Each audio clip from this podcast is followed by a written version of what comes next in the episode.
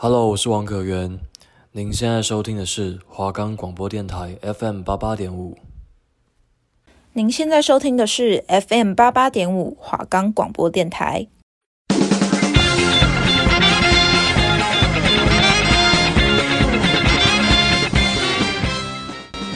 还记得童年那时急忙回家打开电视的心情吗？一步步让你热血沸腾，一个个精彩浪漫的传奇。雨乔带你一起用动漫聊生活。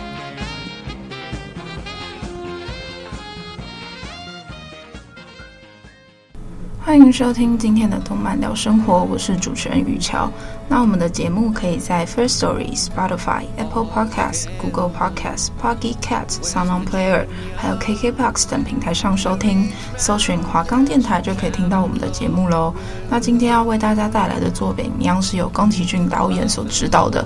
行之谷，那这部由吉卜力动画室所制作的动画剧情是什么呢？那我现在就来大家听听看它的故事内容哦。那故事里的主女主角月岛文是一个喜爱阅读的初中生，生活在一个普通的家庭里。不知道自己将来能做些什么，因为父亲是在图书馆做管理员的原因，所以他最大的爱好就是待在图书馆里耍废，看各种各样的故事书。暑假的时候，他发现了自己借的很多书，借书卡上总有一个名叫天泽圣司的人，便在心中开始在意这名陌生人的存在。这天，阿文在学校的图书馆里发现一本有天泽藏书所捐赠的书，上面刻有天泽的印章，引发了他的好奇心。那他也拿了书询问了老师，但是也没能找到有价值的线索。那除了看书，阿文还有一个爱好，就是写些文艺小品。这次他正在给学校话剧社乡村录歌曲填了新词，他和好友小西唱了起来。小西暗恋着同班同学山村，在闲聊时，山村恰好出现，吓得小西害羞地跑掉了。那阿文就追了上去，走了好远，才发现自己的书忘了拿。等他跑回去后，看见一个男生，男生叫住了阿文的名字，并故意抓弄阿文，把他写的乡村落读作水泥路。阿文大怒。而阿文有一个已经上了大学的姐姐，不过姐姐还是会经常回家帮助妈妈做家务以及给爸爸送饭。这天给爸爸送饭的任务交给了阿文。在火车上，阿文看见一只胖猫像人类一样独自乘坐火车，便出于好奇心的跟着胖猫。走之后，无意中发现了一间精品的古物商店。阿文走了进去，被一个绅士猫雕像给吸引住。他对绅士猫深深的着迷。店里的老人告诉他，那是伯爵猫。店里有个很古老的钟，通过古钟老人给阿文讲述了故事。钟的上方有一只羊，而钟的下方住着矮人国的国王。只有到十二点，羊才会变回美丽的公主。即使这样，国王每个小时都会出现一次，只为了等待公主的出现。他们两人虽然住在不同的世界，但彼此却产生了爱情。阿文沉溺在这个故事里，却发现已经到了中午。他慌忙地离开，他把带给爸爸的便当落在了店里。男生骑着自行车叫着他的名字，把他落在店里的便当还给他。男生告诉他，那间店是他爷爷开的，还嘲笑阿文的便当比别人大，还恶作剧唱起了水泥路离开了，也就是阿文那时候写的乡村落填词。阿文再一次被气到跳脚。他又再一次在借书卡上发现了天泽的名字，于是他决定在开学的第一天拿着借书卡去问班主任认不认识天泽这个人。没想到班主任告诉他，天泽比他大三年级。阿文一听，害羞地离开了。刚好遇见男生，男生对阿文视而不见，这让阿文非常生气。中午吃饭的时候，大家都在取笑阿文谈了恋爱，闹了半天又唱起了阿文给乡村路填的新歌词，大家都很喜欢，这让阿文非常高兴。这一天，小西哭着跑来找阿文，因为山村竟然帮帮朋友给自己情书，让小西非常的难过。后来，阿文决定和山村谈谈，谁知道山村竟然说自己喜欢的人是阿文，这让阿文非常困惑。山村明明就是小细喜欢的对象，也就是她的闺蜜，可是阿文只把山村当作男性非常好的朋友。于是阿文失落的来到店铺，可店铺已经好几天没有开门了，而胖猫蹲坐在门前一动也不动。男生骑自行车再次出现，男生的出现让阿文觉得有点惊喜。男生告诉阿文，胖猫是只街猫，但是它深受大家的喜爱。阿文打听那个绅士猫陶瓷的下落，男生就带阿文前去观赏，把绅士猫拿出来对准光线，让它好好欣赏。太阳下山，光线消失了。阿文来到楼下，看见男生正在做小提琴。阿文称赞男生说：“这简直就像魔法一样。”男生觉得他的技术还不够。男生邀请阿文唱歌，阿文有一些犹豫。但是男生拉起了小提琴，在男生的带动下，阿文唱起了他改编的歌曲《乡村路》。连刚回家的爷爷也被吸引过来，与朋友们一起拿乐器出来演奏。在这时，有人叫出了男生的名字，竟然他就是借书卡上总出现的名字天泽圣司。这让阿文又惊又喜。还没让天泽搞清楚状况，阿文就开始和天泽拌起嘴来了。天泽送阿文回家，路上他们聊了很多。天泽说，他的梦想是成为一名小提琴工匠，想到意大利学习顶尖制作小提琴的手艺，但因为要放弃学业，家里的人都非常反对，只有他的爷爷支持他。阿文非常羡慕天泽，不像自己不知道将来能够做些什么。天泽安慰了他，他觉得阿文非常有写诗的天分。道别时，天泽说他很喜欢《水泥路》这首歌，阿文非常高兴。而第二天去上学的路上，阿文巧遇山村，两人见面后尴尬无比。班上都在传看到阿文和隔壁男孩谈恋爱，这让山村非常不愉快。下课的时候，天泽圣司来到班里找阿文，班上的同学见状起哄得更厉害了。天泽邀请阿文到天台，说要告诉他一个好消息。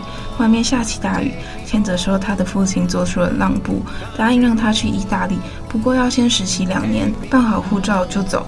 听到这个好消息，阿文有些失落，但还是装作了非常高兴的样子。雨停后，他们来到天台前，阿文失落地说自己很幼稚，老是做白日梦。他还妄想过和天泽一起上高中。天泽忽然脸红地向阿文告白，其实他很早以前就在借书卡上注意到了阿文的名字。图书馆有几次和阿文擦肩而过，甚至故意和阿文坐在一起，为了让自己的名字早点出现在书籍卡。天泽看了非常非常多的书。天泽还说，将来要是去了意大利，一定会不停唱起阿文那首水泥歌《水泥路》来激励自己。阿文听后也跟着脸红了起来。突然，阿文的同学推开了门，阿文假装生气，借着这个机会追了上去。甩掉天泽后，阿文伤心地擦了眼泪。这几天，阿文都无精打采。他找了小溪倾诉自己的心情。他说自己太过于平凡，配不上努力的天泽。天泽的告白让他感到压力，但小溪不那么认为。他觉得阿文非常有写作的天分，这就是他与众不同的特点。阿文瞬间茅塞顿开，不再消沉。他决定发挥自己的长处，在天泽回来前写出一本故事书。他开始在脑海里结构起自己的世界。爷爷的绅士猫就成了他故事中的主角。他每天待在图书馆看各种各样的书。这天，天泽特地跑来图书馆，告诉阿文明天就要出发了。于是他拼命的努力，甚至荒废了学业，吃饭睡觉都顾不上。班主任把妈妈找来了学校，原来他的成绩掉到了一百名以外。姐姐因为这件事和阿文吵了起来。晚上，阿文还在写故事。姐姐让阿文一定要考上好的大学，自己就快要搬出去了。听了这消息，阿文莫名难过了起来。姐姐离开后，阿文的故事书也写好了。阿文把手稿交给爷爷，自己紧张站在窗台外，等待爷爷给出的评价。看完故事书的爷爷来到窗台外找阿文，告诉他写得很好。阿文却哭了。他知道爷爷在安慰他，因为越到后来，他发现自己懂得越少。他很害怕自己跟不上天泽的脚步。于是爷爷给阿文做了一碗热乎乎的面，告诉阿文，阿文的故事就像天泽的小提琴一样，要追求更好，所以才要不停的前进跟努力。阿文的故事虽然不完美，却让爷爷想起那站在异国他乡的初恋。提早回国的天泽在清晨中叫醒熟睡中的阿文，天泽一路载着阿文前往山顶。天泽早就想好要这样载着阿文翻山越岭，阿文也想好不会成为天泽的包袱，要在背后支持他，所以他从脚踏车上的后座。跳了下来，在后面推着天泽，骑着脚踏车往山坡的顶端迈向前去。最后，两人来到了山顶，看着阳光渐渐升起。经过这段时间，阿文更了解了自己，所以他会继续努力考上一所好的大学。天泽脸红地问阿文以后能不能嫁给他，说以后他一定会成为一名顶尖的制琴师。阿文脸红答应了。于是，故事就在天泽圣司抱着月岛文在山顶上看着太阳升起，大喊“我喜欢月岛文”，故事就结束了。其实，日本吉卜力动画工作室的作品一直都是陪伴着许多人成成长的经典之作，其中又属《星之谷》的风格特别不一样。原来这部一九九五年的动画电影是由已逝世的近藤喜文执导，宫崎骏担任编剧，打造出环绕在东京都多模式和歌曲《Take Me Home Country Roads》之间的青春故事。动画《星之谷》原始故事剧情就是描述女主角月岛文是一名喜爱阅读、想要创作小说的初中女生。有天，她到图书馆借书后，发现到所借的几本书之的卡片上，总有一个名叫天泽圣司的人，总是会比她还早看完她想看的书。当月岛文和天泽圣司在相伴嘴、两小无猜的氛围下培养了感情后，两人展开了一段互相鼓励的感情。当圣斯向月岛文表示他将会到意大利一间专门教授制作小提琴的学校留学，月岛文突然发现自己尚未决定将来的路上而感到挫败，因此决定写一本故事以作为给自己的挑战，同时也跟着地球屋，也就是那个古董店猫男爵进入了自己的异想世界。且听说在相隔二十五年后，现在心之苦终于要推出续集了。不过这一次是将由月岛文和圣司接下来的故事改编成真人版电影，由二十五岁的青野菜明和三十一岁松坂桃李担任男女主角。续集故事将继续以钟馗创作的名同名少女漫画来改编，剧情将设定在星之谷动画的十年后，二十四岁的月岛文长大后已经放成为一名小说家，而是以儿童刊物的编辑而每日忙于忙碌于工作。因此，在海外继续追逐着梦想的天泽圣司逐渐产生了距离。那《心之谷》续集真人版电影找来电影在世界中心呼喊爱情，平川雄一郎执导的，而很快就会于某年的九月十八日在日本上映。那吉卜力粉丝心悬二十五年的《心之谷》终于要出现续集故事。然后也会很担心，因为我自己本人也是《心之谷》的一大粉丝，已经敲完那个续集好久好几年了啊！因为这个这部作品跟吉卜力动画是以往的动画作品风格非常的不一样，因为很多像是《风之谷》啊、《天空之城》啊，还有很多许多的作品都是有很深的隐喻，但这部就是纯纯的初中生、高中生男女之间的恋爱，然后跟友情的环绕，但是又非常激励人心。其实宫崎骏的电影人物总有一种少年不知愁滋味的空灵，他们永远十几岁，貌不出众，才不惊人，却是在对忧愁最好奇的年龄，担心的不是柴米油盐这些现实琐碎的事情，而是时间还未安排到身上的不可知的未来。那天泽圣司和月岛文两个初中生，一个想成为出色的小提琴工匠，一个想成为作家。在我们小时候，总是觉得理想是那么的靠近，因为我们小时候都会通天马行空。于是发现，我们曾经平平淡淡的生活，那么像像是心之谷之中的故事。只是他们为理想迈出了一步，哪怕结果是不好的，也始终是努力过了，非常的浪漫。那《心之谷》就是这样一部平淡的电影，讲述着年轻人在成长道路上的彷徨和迷茫，对未来道路的追求与探索。而这部电影也讲述了初恋的青涩和美好，爱的宽容和信任，对梦想的不懈追求和对幸福的执着努力，互相欣赏又因为命运走到一起的两个人，因为彼此而找到了梦想的方向，苦恼着自己的不足而想极力赶上对方的脚步。为了成为能够配得上对方的人而努力奋斗着，两个年少的孩子却找到了大人都无法领悟的爱的真谛。而且，爱不是占有，不是束缚，也不是牵绊，爱是宽容，是信任，是理解。爱是放飞彼此梦想的风，是真心欣赏而享奏的乐曲，是奉献自己而流下的泪水。洋溢在月岛下、月岛文和天泽盛世之间的，一直都是暖暖的关怀，深深的钦佩与静静的祝福。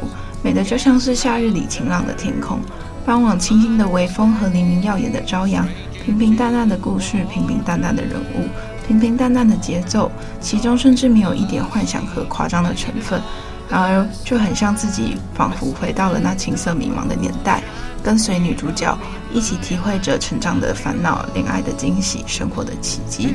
仿佛一个闯入梦幻街的访客，发现一个神秘雅致的小店，静静挖掘着所有的神秘、奇特和感人的细节。那猫男爵、天泽圣司、小提琴和未经打磨的翡翠，一切的一切不是幻想，却有着比幻想更加动人心魄的神奇魅力，如同打开了一本真实的童话，清新而美好。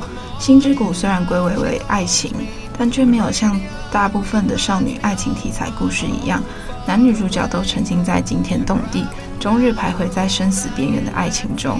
其实有的只是那种平淡平凡但又纯真感人的爱恋，那种为不成为对方的负担而奋斗，成为更好自己的爱恋。在动画中，文与圣司之间的感情刻画十分细腻而真实。文对圣司的青涩爱恋给人一种情窦初开的感觉，与文中学生的身份十分贴切，让观众会心一笑的同时，也想起自己中学的生活，甚至自己的初恋或暗恋，产生情感上的共鸣。延续了导演的动画的一贯传统，可以从不同的角度观赏它。虽然《心之谷》的主流旋律是爱情，但是从心灵的成长、梦想、回忆等方面看，它也是一部不可多得的佳作。二也表达出恋爱应该是双方扶持对方，共同完成自己的目标。一份恋爱要是能走得长，不是看得远，而是彼此望向同一个地方。那我们就来讲讲《心之谷》里面隐藏了许多的彩蛋。首先，画面看到女主角月岛文的房间，书架旁的布偶就是魔女宅急便琪琪的象征。而月岛文为了写故事，开始到图书馆查资料时，他眼前的书名刚好就是龙猫。而老爷爷在地球屋向月岛文介绍美丽的时钟时，给了一个超大的特写，时钟上面的名字正是红珠男主角波鲁克罗素的名字。大家有看过《猫的报恩》的话，就知道里面的主角猫男爵其实就跟心之谷月岛文非常喜欢的猫男爵是同一只，但他的名字其实就叫做佛贝鲁吉金肯男爵。在心之谷之中，也有想到说，在地球屋里面，天泽圣司的爷爷在讲述时钟谷的故事以及猫男爵故事之中，也有跟月岛文提到说，那其实是他早期在国外认识一个外国恋人，他们各拿一只，他拿了猫男爵，那他的女朋友拿了猫男爵的老婆。但是也因为他们的分隔两地，象征他们两个人被拆散。看到这段也不禁联想，这是不是又宫又是宫崎骏在之中里面藏的某些彩蛋，或是置入《猫的报恩》里面的广告行销呢？其实《星之谷》这部动画跟另外一部《海潮之声》的感觉也很像。那我很喜欢吉卜力这种描述爱情故事的方式，都是淡淡的晦暗不明，像是蜻蜓点水，甚至有些拐弯抹角。但是这种爱反而。最让人再三回味、念念不忘。比起现在一般连续剧描写轰轰烈烈的爱情，其实这种爱情才是最稀少、细水长流的相恋方式。但故事由是由 Olivia Newton-John 演唱的《Country Road》拉开序幕，视角是由东京多模式灯火阑珊的都市意境往下俯瞰。那由《Country Road》的歌词最先浮现在脑海的，应该是一片碧草如茵、祥和的农村小巷风景。然而，这首《心之谷》的主题曲是搭配着女主角月岛文走在充斥着闪烁的霓虹灯、来往车子的引擎声以及喧扰不息的人群的配乐。那月岛文走进全家便利商店买了一瓶牛奶，日子在动画里的场景却同时也是我们在日常生活中再熟悉不过的画面。我们家乡即是这水泥丛林，而朗朗上口的《Country Road》正是引领我们回家的一首歌。在故事中，前面也有提到，月岛文受到姐姐的请托，搭上电车前去送便当给在图书馆工作的爸的爸爸。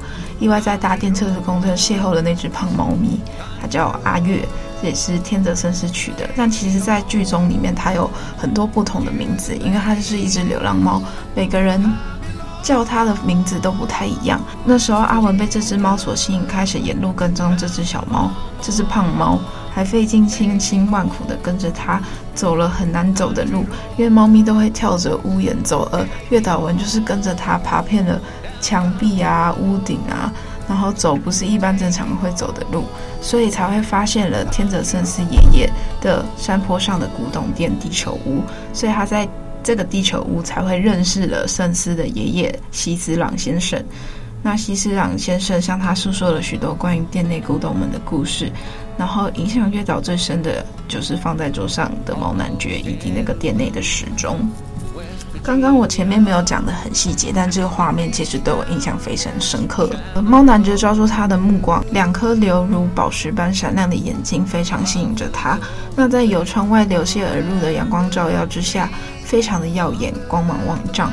穿着笔挺西装，优雅的提着一只手杖，男爵静静地站在桌上，仿佛是时间静止一般，没有言语，却流露着神秘的微笑，让人难以将他从视线上移开。店主西斯朗对这个突然出现在店内、出神的望着猫男爵女孩这么说。接着，西斯朗介绍店里的时钟给女孩。这个时钟在十二整点的时候，时钟上头的一头羊会变回女孩，而此时爱人国王会现身，两人深情对望，却因身处在不同世界而无法在一起。这些故事都深深烙印在与阿文的心里。那地球屋也逐渐成为他心中那个避风塘。当他怀疑自己需要勇气以及想要追寻梦想的时候，他就会跑来自己补充自己的浪漫情书跟活力。那其实对于文艺少女月岛文来说，这个地方可能就是她连接现实与梦想的地方吧。而且，其实，在阿文拒绝了山村的示爱之后，他抛下心碎的山村跑开。与山村分开之后，无所适从的阿文又来到了地球屋，在店前看见胖猫在打盹。他那时候语重心长地对胖猫自言自语说：“你和我一样，一点都不可爱。”那这一幕被圣司撞见，原先貌似调皮捣蛋又有一些自傲的他，态度突然有了巨大的转变。但也许是因为见到心仪已久的月岛露出柔弱的一面，一方面也是月岛直接出现在自己家门前，让他十分意外吧。虽然这时候阿文还不知道这个人就是他心心念念的天泽圣司。其实，在故事中里面，甚至向月岛说明自己的梦想时，有用到一幅画，画中的人在监狱里，却仍然不懈怠地继续制作着小提琴，目光朝向射进刺眼阳光处。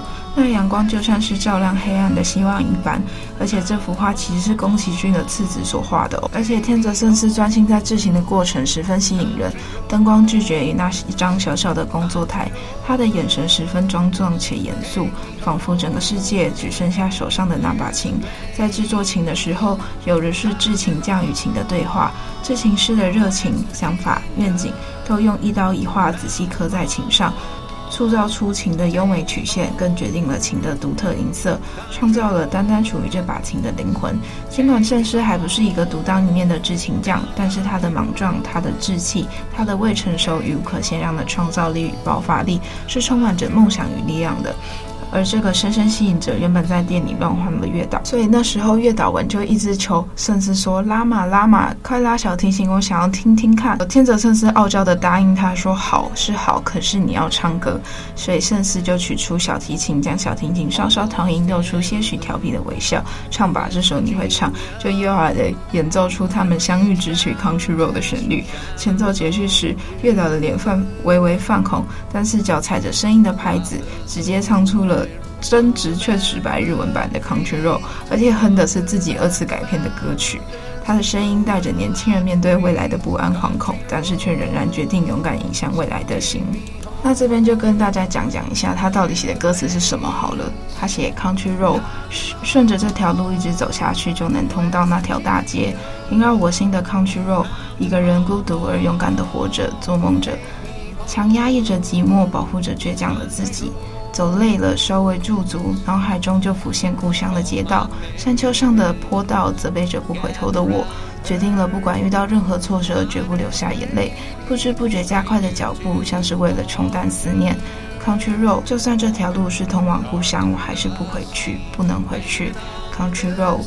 Country Road，明天以后的我想要回头也不能回头，再见了，Country Road。之后，西斯朗等三人与友人一起加入一同演奏的画面也是十分的温馨，也是导演十分用心描写的画面。